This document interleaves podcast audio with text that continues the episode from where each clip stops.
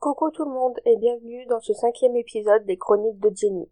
Comme dit lors de ma précédente chronique, je reviens aujourd'hui pour vous parler de sujets qui n'ont rien à voir avec la K-pop ou les dramas. En première partie, je vais vous parler d'un livre qui m'a fait pas mal réfléchir et poser de questions. Et en deuxième partie, je vais vous parler d'artistes que j'aime particulièrement, dont un fan de K-pop, dont j'aime particulièrement les dessins. C'est parti. Salut à tous, comme vous l'avez entendu durant l'introduction, aujourd'hui je vais vous présenter un livre qui m'a fait pas mal réfléchir et poser de questions. Le titre de ce livre c'est Too Much Soul de Cindy Wilson. Je vais vous parler de comment j'ai découvert ce livre et un peu mon ressenti.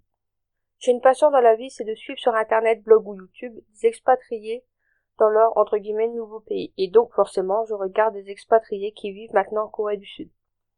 Dernièrement, j'apprécie particulièrement un expatrié dont la chaîne est Sky City où il explique la démarche qu'il a eue de partir des États-Unis pour aller découvrir le pays natal de sa mère. Il y a quelque temps, il a sorti une vidéo avec pour titre, attention à mon accent anglais, Korean Girl Raised by Black Family. Et on pouvait voir sur cette miniature de vidéo Racially Korean, Culturally Black. Et cette vidéo concernait donc l'auteur du livre dont je veux vous parler. C'était une sorte de mini-interview en moins de 15 minutes où elle expliquait sa vie et son livre. À la fin de cette vidéo, il fallait absolument que je trouve ce livre. Il n'est malheureusement pas disponible en français, mais il est disponible sur Amazon en anglais. N'étant pas vraiment un monstre en anglais, je peux vous dire que la lecture était assez simple, donc même avec un petit niveau, c'est possible de le faire. Pour raconter un peu mon ressenti sur ce livre, je vais d'abord vous traduire la quatrième page de couverture. C'est parti. Rejoignez Cindy lors de son voyage de son adoption à Séoul en Corée du Sud par un couple afro-américain jusqu'à son évolution dans le sud de Jackson dans le Mississippi. Voyez comment elle se bat et aime son chemin dans la vie alors qu'elle cherche son identité et découvre sa place dans le monde en dépit des forteresses que la société tente de lui placer. Aussi unique que sa vie soit, ce qui résonnera est l'humanité de ses expériences avec sa famille, ses amis, ceux qui l'ont influencé, ainsi que celle de ceux qu'elle a touchés devenait une partie de sa croissance et de son rayonnement alors qu'elle poursuit son voyage de découverte de soi, en s'encourageant elle-même et les autres à devenir leur moi le plus puissant et le plus authentique possible. La quatrième page de couverture se termine avec cette citation. L'amour et la beauté de l'âme, de saint Augustine. Comme je disais, ce livre m'a fait beaucoup réfléchir et m'a fait pas mal poser de questions, dans le sens où j'ai déjà un intérêt assez particulier sur l'adoption, notamment sur l'adoption dans des pays où il y a toujours débat, l'appropriation culturelle, le racisme, mais qu'en même temps je ne suis pas vraiment entre guillemets légitime à ces sujets, car je n'ai pas vécu ce genre d'expérience ou d'épreuve dans ma vie. Quand je parle de pays où il y a débat, c'est pour les pays où il y a eu et a encore des discussions concernant l'ouverture à l'adoption à l'international. La Corée du Sud fait partie de ces pays. Le gouvernement a toujours essayé de mettre en place un système pour que les adoptions se fassent en Corée du Sud par des familles coréennes. Comme un quota qui devait réduire le nombre d'adoptions à l'étranger jusqu'à ne plus en avoir du tout. Mais bien sûr, ce plan n'a pas fonctionné, car en Corée du Sud, il est encore très important de continuer la lignée. L'évolution a commencé à changer il y a à peu près une génération, mais avant cela, c'était très important que les femmes comme si les femmes pouvaient choisir, est un garçon pour qu'il continue le nom du père, et donc qui continue à porter la lignée de la famille. Et même si ça l'a changé, c'est encore fort ancré dans les mœurs. Donc le plan de gouvernement n'a pas vraiment marché et leur, leur loi sur le quota a été euh, arrêtée parce que tout simplement ça ne marchait pas. Ils ont été obligés de laisser euh, les étrangers adopter des Coréens, même si pour eux c'est primordial que des Coréens soient éduqués dans la culture coréenne. Et c'est pour cela qu'on a aussi commencé à voir des campagnes publicitaires avec des célébrités parlant d'adoption, par exemple. Et même si Too Much ne revient pas forcément en profondeur sur ce sujet, il y a clairement euh, un lien entre tout cela. Surtout au moment où l'auteur se pose des questions sur sa propre vie et son identité.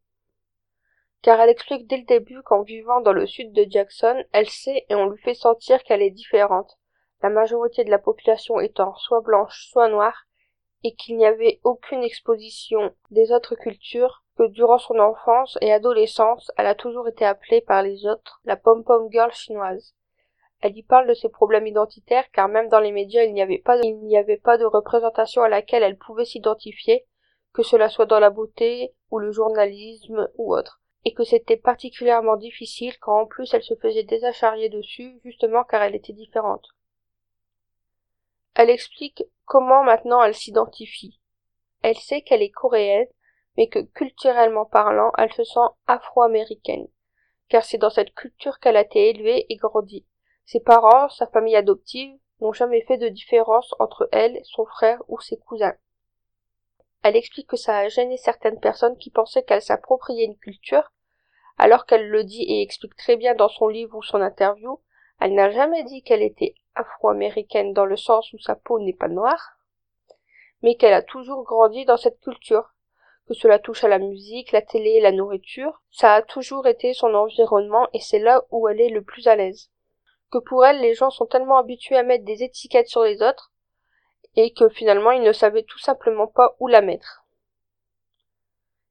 Et même pour des choses finalement pas très importantes comme pour soutenir une équipe de sport, elle explique que des gens voulaient qu'elle choisisse impérativement une sorte de camp. Alors que pour elle, il n'y avait pas de problème à soutenir une équipe sportive asiatique ou comme euh, afro-américaine. Pour en revenir à mes impressions sur ce livre, pour moi, il montre comment les, les étiquettes sont tellement chiantes à enlever, particulièrement quand on te laisse pas vraiment le choix dessus. Lire comment cette femme a appris à s'accepter sans renier ni ses origines, ni son éducation, car elle n'avait pas à choisir, contrairement à ce qu'on a pu lui dire. Cela m'a donné foi en l'humanité. C'est vraiment un livre que je conseille à tous car il ouvre un peu la barrière de sujets tabous euh, sur l'adoption et l'influence que notre environnement a sur notre sur notre identité. Et il nous fait poser des questions. Par exemple, est-ce qu'on serait vraiment d'accord pour que quelqu'un se fasse adopter dans un pays où il n'y a rien en commun avec euh, son pays d'origine Je pense notamment en particulier quand il y a débat euh, sur la religion. Et c'est toujours bien euh, de lire un contenu ou de voir un contenu qui nous fait réfléchir. Donc je conseille vivement ce livre et je mettrai le lien Amazon dans la description. C'est tout pour ma première partie et ma critique sur ce livre. J'espère vous avoir donné envie de le lire et on va donc passer à la deuxième partie qui concerne des artistes que j'affectionne beaucoup. Ça va être assez court parce que c'est compliqué de décrire un, artiste sans montrer ses œuvres. Je vais commencer par Lee Min que je connais depuis plusieurs années maintenant. Il travaille principalement avec des marqueurs et dessine principalement des femmes. Vous pouvez acheter ces œuvres sur eCanvas. Les prix ne sont pas énormes, par contre les frais de port le sont. Donc faites bien attention. Dans la description, je mettrai une sorte de photo de mon œuvre favorite ainsi que les liens menant au site d'achat et là où il expose ses œuvres, car ça vaut vraiment le coup d'œil, croyez-moi. Le deuxième artiste que je voulais vous présenter, c'est Charles D, ou Charles D plutôt, on va le dire à la française, que j'ai découvert sur Instagram en plus, il vient de la même ville euh, que moi, donc si je peux donner un petit coup de pouce, entre Lillois, on s'aide. C'est un étudiant en animation et il fait beaucoup de dessins en rapport à la K-pop. Il a aussi une petite boutique, donc je mettrai le lien, car cela peut toujours faire des cadeaux très beaux pour Noël et très sympas pour les fans de K-pop. Voilà, c'est terminé pour ce cinquième épisode des Chroniques de Jenny. J'espère que cela vous aura plu. Comme d'habitude, vous pouvez nous retrouver avec Patra et Vicky sur nos différents réseaux sociaux. @goodfrance tout collé. Sur mon Twitter personnel ng-shcj. Vous pouvez également poster des commentaires sur euh, le PodCloud ou même nous suivre sur iTunes.